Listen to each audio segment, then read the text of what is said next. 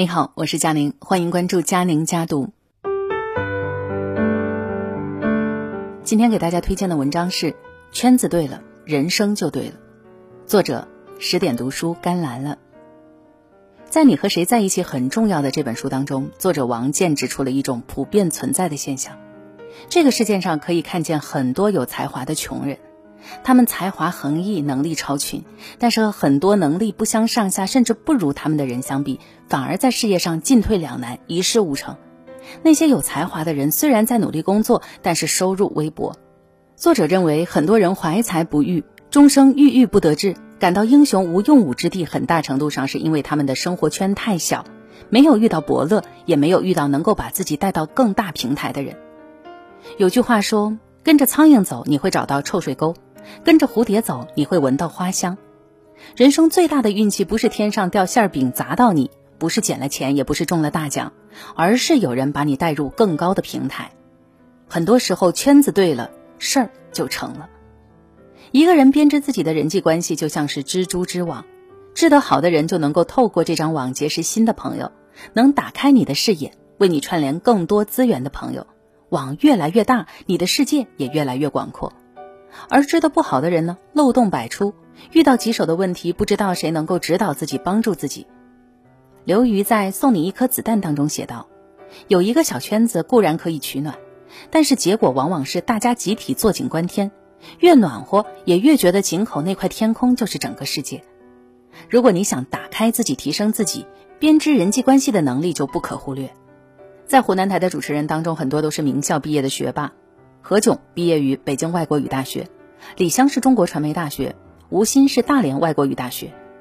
已经被称为湖南台一哥的汪涵，却只是湖南当地一所职业学校的中专毕业生，后来通过函授获得的大学文凭。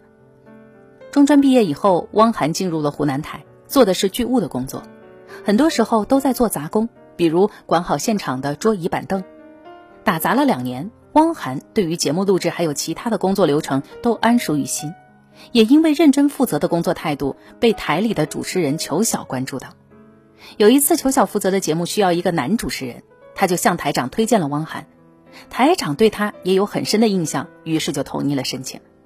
就这样，汪涵从杂工走上了主持人的岗位，并且成长为当家主持人。很多时候，别人的一句指点、一次引荐，就会改写一个人的命运。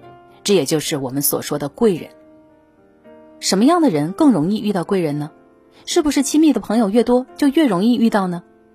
根据邓巴数理论，一个人的社交人数上限为一百五十人，其中精确交往的人数为三十人左右，剩下的一百二十个便是和我们有弱关系的人，也就是联系不频繁的人，比如有过一面之缘，但是加了微信就再也没有聊过的人。比如曾经交往频繁，现在极少联系的同学、前同事，联系不频繁的人看似不显眼，但是可以通过主动真诚的交往，成为人生中的贵人。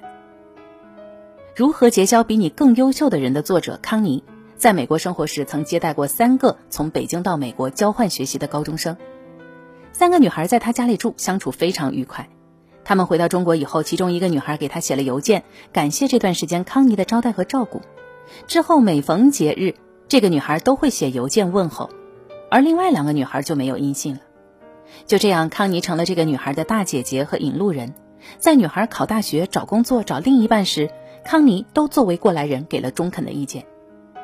后来，女孩先后到了香港、纽约、伦敦工作，康妮也会介绍当地的朋友给她认识，帮她扩大当地的人脉网络，几乎成了她的人生和事业的导师。